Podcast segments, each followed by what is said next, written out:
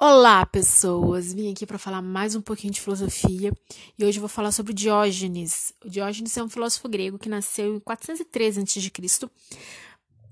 A título de curiosidade, primeiro, o Diógenes ele era rico. Para mim é rico. O pai. Eu vou colocar em termos modernos, porque o pai dele era banqueiro, o pai dele era cambista, então ele teve uma ótima educação, porque para mim ele tinha grana. E se, ele, e se ele tinha grana, ele tinha privilégios, como a gente sabe um pouquinho sobre a sociedade grega da época. E um pouco também da nossa sociedade, né? Porque não mudou tanta coisa assim até de lá para cá. Mas continuando. Ele era de uma cidade portuária chamada Sinope. Cara, se é uma cidade portuária e teu pai é um cambista, então realmente ele tinha grana, tá? Mas nem tudo são flores na vida do jovem Diógenes, porque o pai dele foi preso por falsificação. Pois é, o pai dele falsificava moedas. Então ele vai ser expulso. Ele, eu digo Diógenes. Diógenes vai ser expulso dessa cidade, Sinope, e vai, o pai dele vai ser preso. E quando ele é expulso, ele vai parar em Atenas. Em Atenas, ele se torna filósofo de um. Filósofo não ele se torna discípulo, se torna discípulo de um filósofo chamado Antístenes, que é considerado o cão maior, ou seja, ele é meio que um fundador do não fundador do cinismo, mas um grande expoente do cinismo da época. E o Diógenes vai se tornar discípulo dele, se tornando assim também um filósofo cínico. Uma coisa bacana de se dizer, a gente não sabe diferenciar o que, que é lenda e o que, que é história? O que, que é o Diógenes? O que, que é só anedotas sobre ele?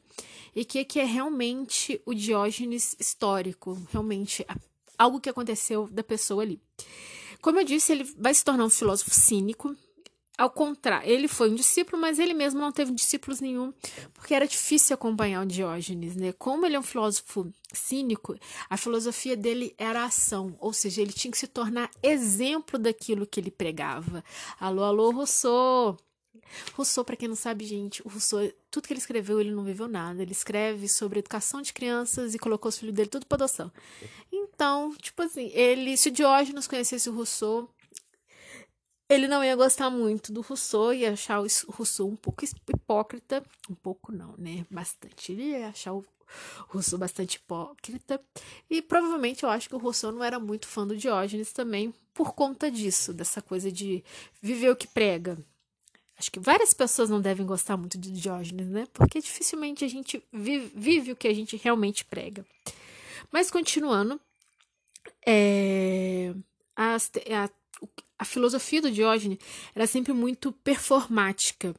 Ele fazia muita coisa para escandalizar as pessoas, né?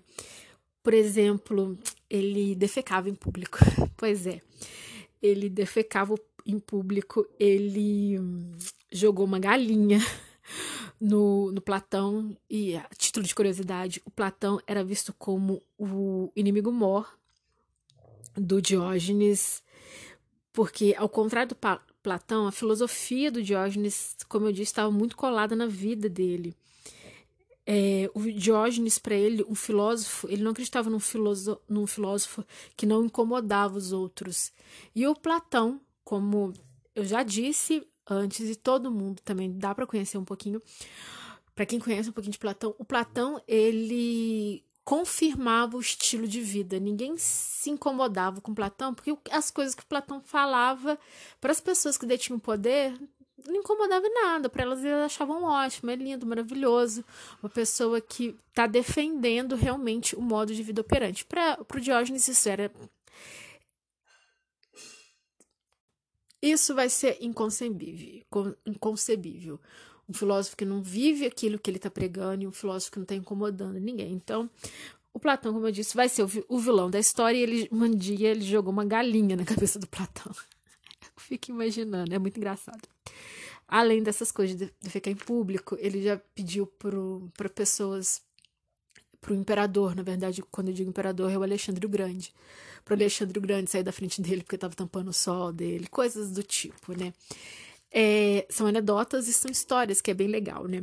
Outra coisa sobre a teoria filosófica do Diógenes é que ele usava gostava muito de usar parábolas para explicar o que ele estava falando, simbolismos, e ele também era bastante curto e grosso. É a parte que eu mais gosto dele, o fato dele ser curto e grosso. Ele não, com ele não tinha não tinha meias medidas, não tinha mimimi, ele ia lá e falava mesmo. Mas vamos falar um pouquinho sobre o cinismo para vocês entenderem um pouco mais o comportamento do Diógenes. É, o cinismo ele vai ser uma escola menor do Sócrates. Por isso que eu acho que tinha essa, essa rixa do Diógenes com Platão. Platão, o grande discípulo do Sócrates, a pessoa que se coloca como sucessor, né? E o cinismo vai ser uma escolinha menor dali do que o Sócrates pregava. E eu acho até que o cinismo tem muito mais a ver com o poder, o Sócrates, do que realmente o Platão, por conta dessa coisa de, de incomodar. Mas vem lá. Cinismo, uma das coisas engraçadas. E eu aprendi isso estudando para fazer esse podcast. É que a palavra cinismo vem do grego, claro, é, kinos, que significa cão. Cão que viviam pelas ruas ou pessoas que se comportam como cães. Que era exatamente isso que os cínicos faziam, exatamente isso que o Diógenes fazia. O Diógenes, o Diógenes vivia num, num barril, ele era o Chaves. O Chaves é o Diógenes da, da TV, da nossa TV. Então, o Diógenes. Se eu não me engano, Chaves foi meio que inspirado no Diógenes. Não tenho sua informação, eu apenas acho. Mas se meu achar não está errado, foi realmente foi uma inspiração, porque o Diógenes vivia assim no barril, rodeado de, de cães, e fazia as coisas realmente para afrontar, porque ele era afrontoso, o homem. Como eu disse, o, Dió, o tanto Diógenes, mas o cinismo, ele pregava o desprezo pelos bens materiais e pelo prazer, ou seja, a gente tem que é, viver de, de uma maneira que a gente possa se tornar o melhor tipo de ser humano que a gente é. Essa filosofia é, moral dele a, a, não pode estar separado da vida dele. A filosofia moral e a vida do filósofo, elas andam juntas, são quase ali. Eu esqueci a palavra. Mas são intercambiais. Filosofia moral e o modo de vida com o modo como os filósofos tocam a vida deles, né? É, a gente, como eu disse antes, quando eu falei lá do Rousseau no começo desse podcast, a gente tem que ser um exemplo daquilo que a gente o que a gente vive, a gente tem que ser um exemplo daquilo que a gente fala. É, eu não posso afirmar nada diferente do que eu vivo. Eu não posso falar para você fazer A enquanto eu faço B. Eu não posso falar para você seguir uma vida virtuosa, sendo que eu tô ali me enchendo a cara de vinho todo final de semana e com prostitutas. Não que eu vou com prostitutas, né? Mas voltando lá. Lembra quando eu falei que o Diógenes ele gostava de afrontar, que ele cagava no meio da rua, essas coisas. Isso é uma das características do cinismo. O cinismo, ele não tem apego às convenções sociais. E, e por ele não ter apego a essas convenções sociais, ele se sente superiores por isso. Então, tipo assim, eu não vou ligar. O famoso, eu não ligo como os outros, que os outros pensam de mim, eu não ligo que, que os outros estão falando de mim. Gente assim, são pessoas meio cínicas. O conceito atual de de cinismo vem, vem daí, dessa pessoa que se sente sempre superior a tudo e a todos. Ai, como eu, eu sou, eu sou o máximo, né? O Nietzsche vai beber um pouco disso, né?